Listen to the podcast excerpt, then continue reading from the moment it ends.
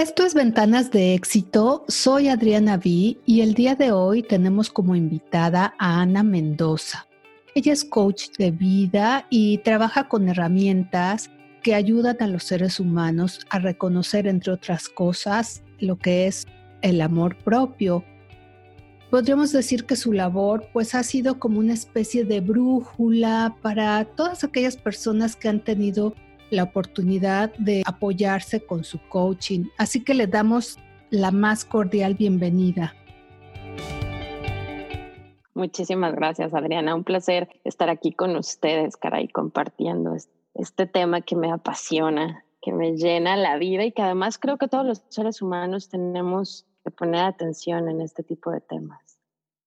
Totalmente de acuerdo contigo, Ana, y sobre todo en estos días que han ocurrido tantas cosas a nuestro alrededor y que nos ha afectado pues a nivel mundial, este manejo de emociones, de lo que pasa con nuestra vida.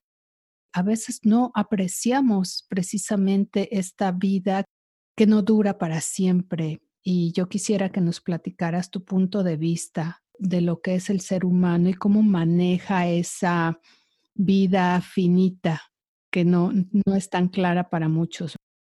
Acabas de tocar un tema bastante interesante que a mí me ha llamado la atención durante varios años ya en mi vida, y es que los seres humanos crecemos en general, sobre todo dependiendo de las culturas, pero en general crecemos con el miedo, miedo a la muerte como que hablar de la muerte y hablar de esta parte en la que somos finitos, en la que nos terminamos, de un día para otro podemos terminarnos. Y creo que lo que estamos viviendo a nivel mundial nos ha abierto un poco los ojos a muchos. Y si no, yo creo que debería abrirnos los ojos porque es un momento en el que te pones a reflexionar o deberíamos ponernos a reflexionar que nuestra vida la vamos viviendo sin una conciencia real de que se puede terminar en un segundo hoy mismo. Y entonces vamos aplazando y nos vamos dando chance de no hacer y hasta cierto punto de no vivir nuestra propia existencia.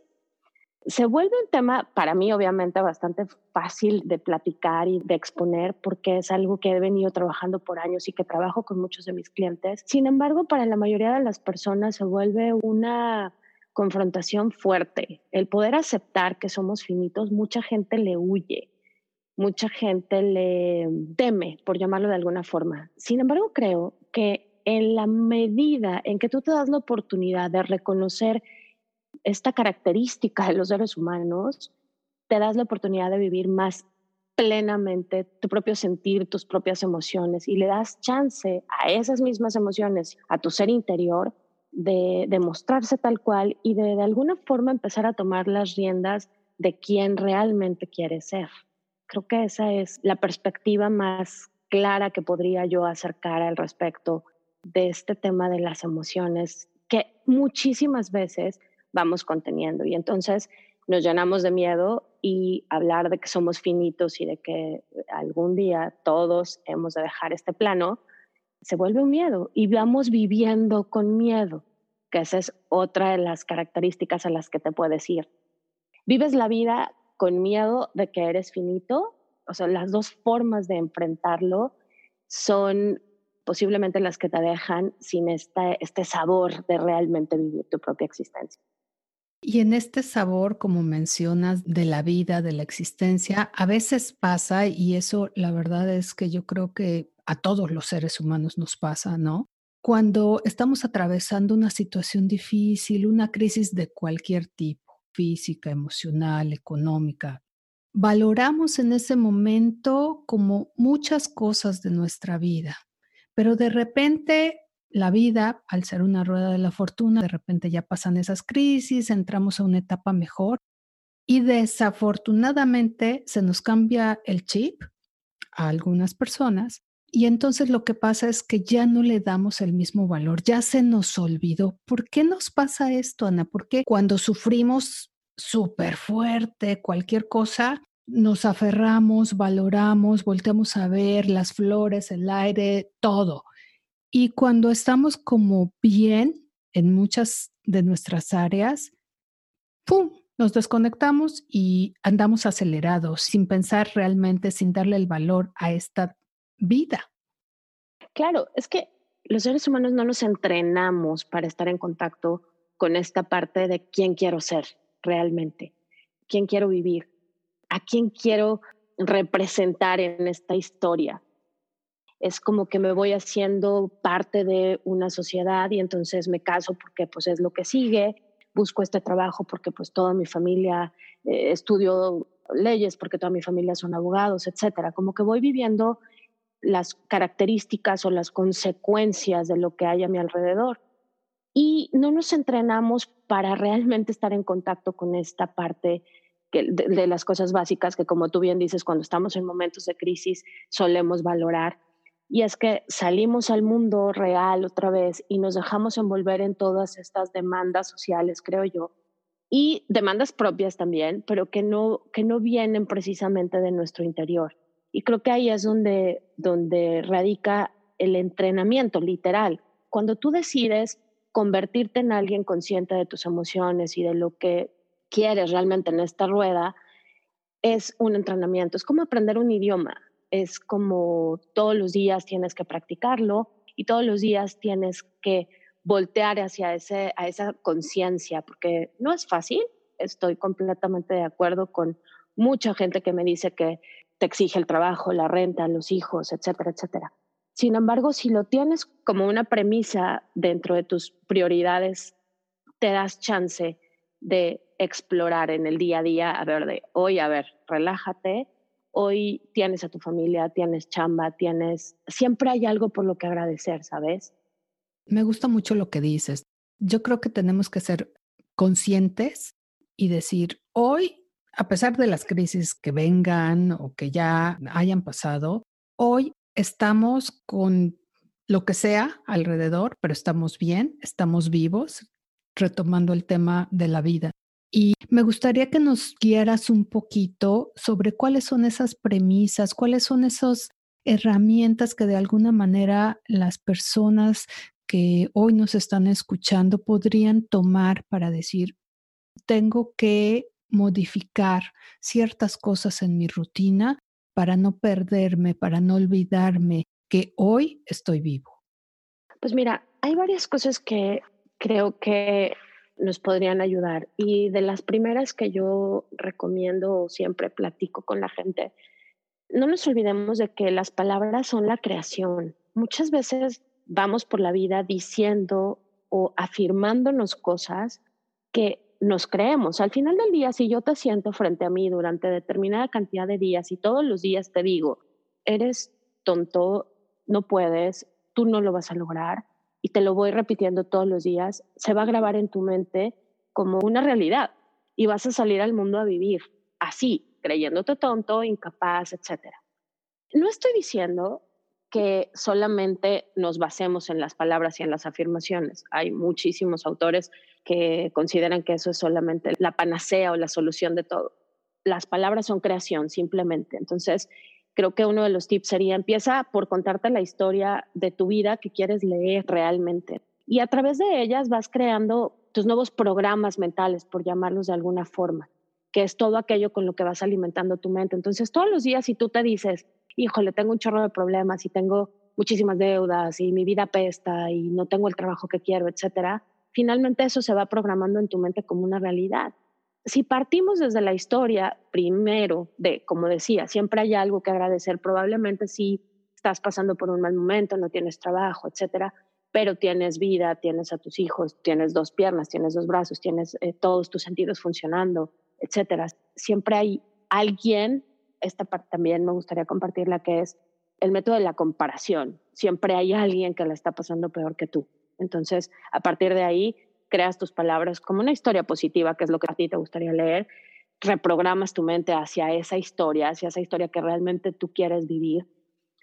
Y luego le das la oportunidad a tus pensamientos de realmente enfocarse en lo que quieres hacer. Probablemente hoy no tienes trabajo, pero quieres conseguir uno que te ayude a solventar, etcétera. ¿Qué puedes hacer? ¿Cuáles son los siguientes pasos? Y encontrarte en este espacio personal. Siempre les he dicho, ¿no? Búscate cinco minutos, ya sea en el baño, en el closet, en el coche, en el garage, en donde tú quieras, pero búscate cinco minutos para cerrar los ojos, respirar y escucharte a ti mismo, darte chance de decir, híjole, hoy no me siento tan bien, pero también va a pasar, porque no es la primera vez, estoy convencida que todos los seres humanos hemos tenido por lo menos un evento en nuestra vida en el que quisiéramos que fuera un sueño o una pesadilla y se terminara, y han pasado, han pasado, los hemos sobrellevado y los hemos sobrepasado.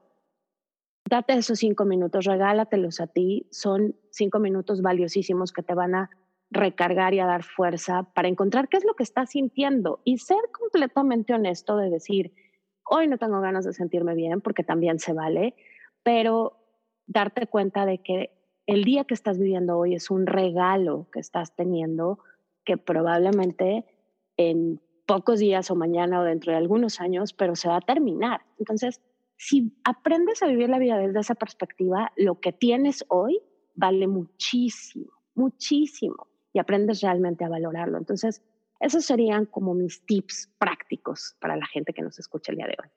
Y me gusta este tema del comparar, comparar en el sentido positivo, en el sentido constructivo. ¿Por qué me la paso quejándome de yo qué sé qué cosa cuando en realidad el de al lado, el de enfrente, quien sea, pues a lo mejor tiene mucho menos de la mitad de lo que yo tengo en esta mesa o en esta casa, ¿verdad? Es parte de poder valorar desde, por ejemplo, hace unos días hablaba con mi hija, tiene 10 añitos, y me decía, mami, o sea, si para nosotros está siendo difícil esto de la cuarentena y limpiarnos las manos y lavarnos todo el tiempo, ¿Cómo lo estarán viviendo los homeless, la gente que no tiene casa? ¿Cómo estarán ellos buscando comida si nadie está en la calle que les pueda dar? Entonces, en ese momento es como, wow, si ella que tiene 10 años puede darse cuenta y puede ponerse a pensar en que hay gente que realmente le está pasando mal. Nosotros tenemos un techo, tenemos donde poder pasar la cuarentena, tenemos, gracias a Dios, muchísimas cosas. Entonces, creo que en este sentido, si tú te das la oportunidad de mirar a tu alrededor y de darte cuenta que lo que estás viviendo, muchas de las personas que no lo tienen podrían estar dando gracias por aquello por lo que tú te estás quejando. Por ejemplo, el trabajo. Muchas veces es como, ay, no, este trabajo, bla, bla, bla. Hoy en día lo tienes y hay miles de personas en el mundo que están buscando trabajo ahorita para poder sustentar a su familia, para poder alimentar a su familia. ¿no? Entonces, creo que es una extraordinaria herramienta cuando eh, no nada más a nivel económico, sino a nivel emocional y a nivel profesional y en muchos otros sentidos, tomas la comparación como un mecanismo o como una herramienta de crecimiento y de desarrollo, puede ayudarte muchísimo en todos sentidos. Y a nivel emocional, creo que es una herramienta poderosísima cuando te vas dando cuenta de que realmente necesitamos bien poquito para estar satisfechos emocionalmente si realmente nos escuchamos de corazón. Por supuesto, necesitamos muy poco, necesitamos realmente cosas esenciales, la comida y bueno, por supuesto, vernos rodeados de las personas que más queremos o saber simplemente que están bien. Pero en esta vida tan loca y agitada, a veces estamos pensando que necesitamos comprar y comprar y comprar cosas que a veces están guardadas en el closet por semanas, por meses o que simplemente fue un momento de impulso. Qué bueno que mencionas a tu niña porque me gustaría que nos dijeras cómo podemos transmitir estas guías que nos acabas de mencionar también a nuestros hijos.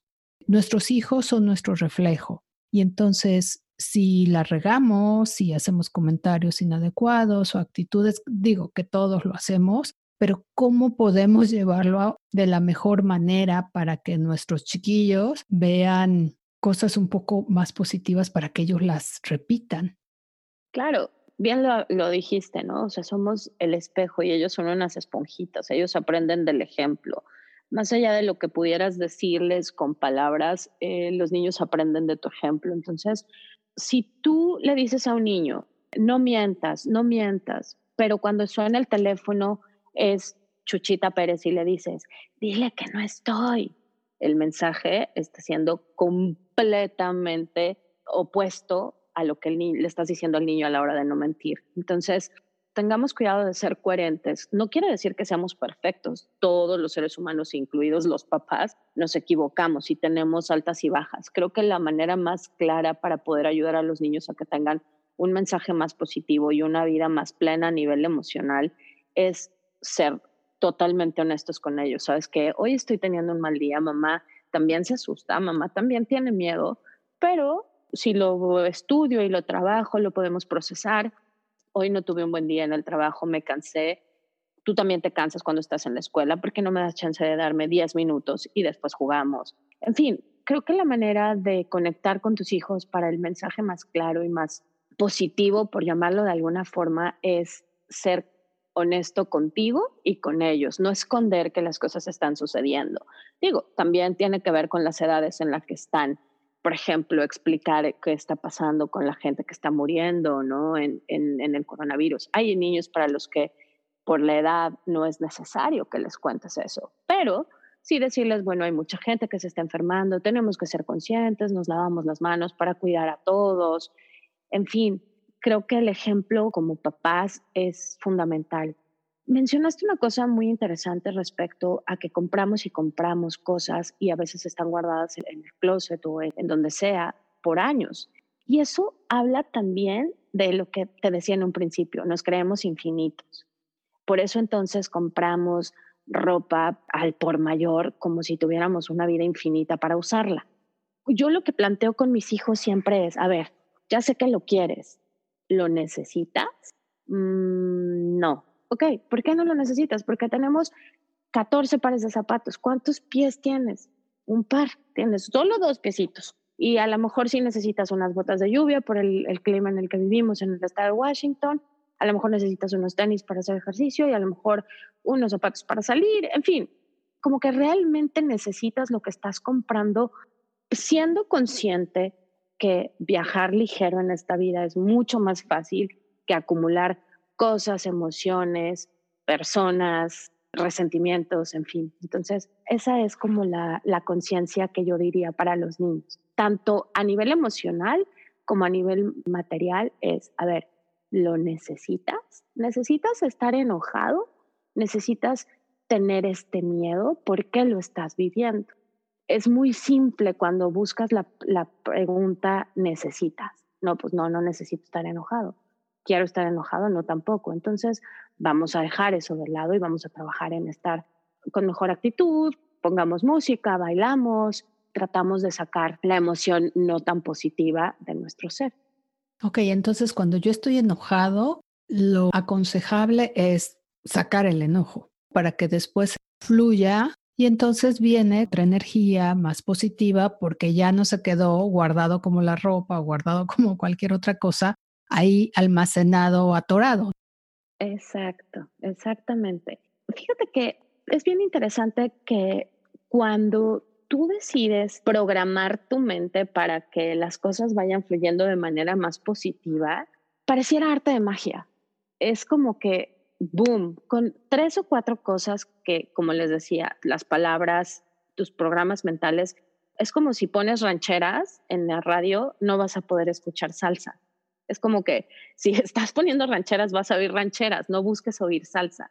Es lo mismo que pasa con los seres humanos. De repente traemos pensamientos y emociones acumuladas y queremos estar bien, queremos que nuestra vida fluya pacíficamente y en buena onda, cuando si tú no sacas tus emociones y no aprendes a manejarlas y a fluir con ellas, se quedan ahí como una olla de presión y tarde o temprano salen y salen no de la mejor manera. Entonces, como ir buscando estas válvulas de escape para poder cambiar o manejar un poco nuestras emociones. Oye, y en este día a día, ¿cómo podemos ayudarnos? ¿Qué recordatorios o qué podemos hacer? Casi, casi quisiera pegar un post-it en mi computadora o en mi coche, no sé dónde. Recordatorios que nos digan, Adriana, hoy estás viva, ¿cómo lo vas a aprovechar? ¿Qué consejos nos das sobre ese punto?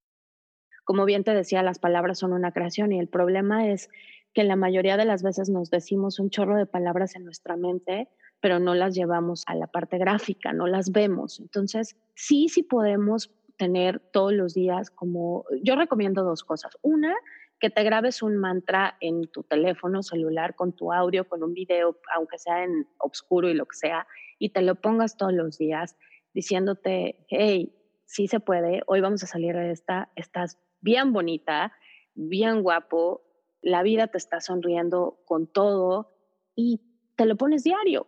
Cada que te levantas y entonces te lo escuchas y dices, ok, sí, sí es cierto. Probablemente algunos días te parezca absurdo y digas, ay, ajá, ¿no? Estoy teniendo un día de la fregada.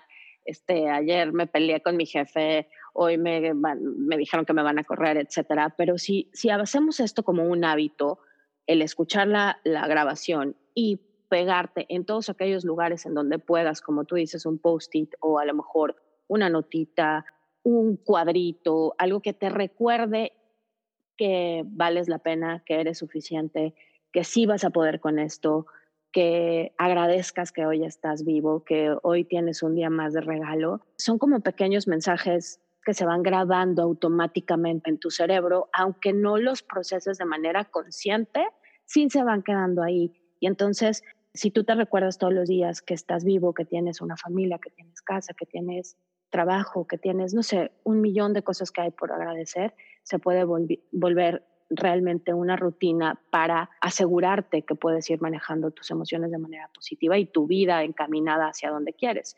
Y otra muy simple es que todos los días antes de dormir te tengas al lado de tu cama una pequeña libretita en donde solamente escribas una cosa por la que estés agradecido el día de hoy, todos los días. Y eso se va grabando en tu inconsciente y te va enriqueciendo la parte padre de la vida y no la parte fea, que todos sabemos que existen un millón de cosas no tan lindas sucediendo a nuestro alrededor. Pero si todos los días te das a la tarea de encontrar una por la que agradecer antes de irte a dormir, eso va llenando tu bolsita y tu bagaje de cosas positivas.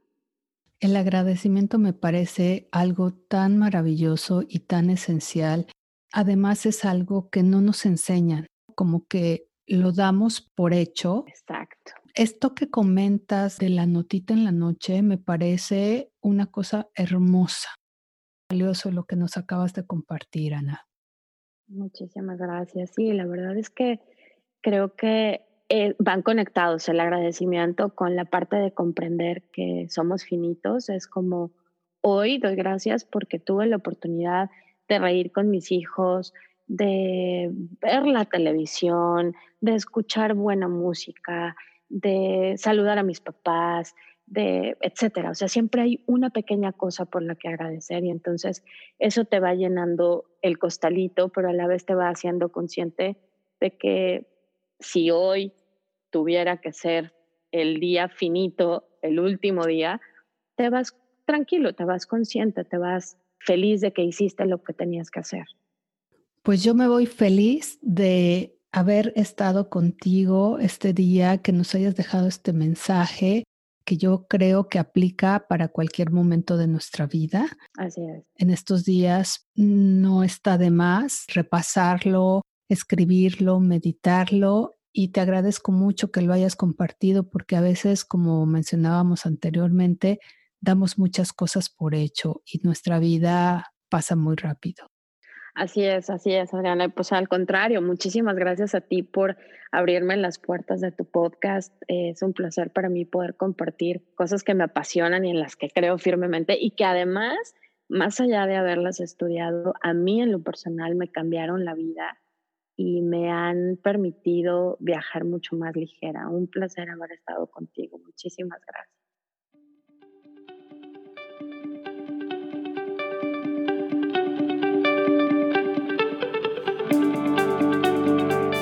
En nuestro próximo episodio viajaremos a la Ciudad de México para platicar acerca del desarrollo de la industria del bienestar con Adriana Azuara.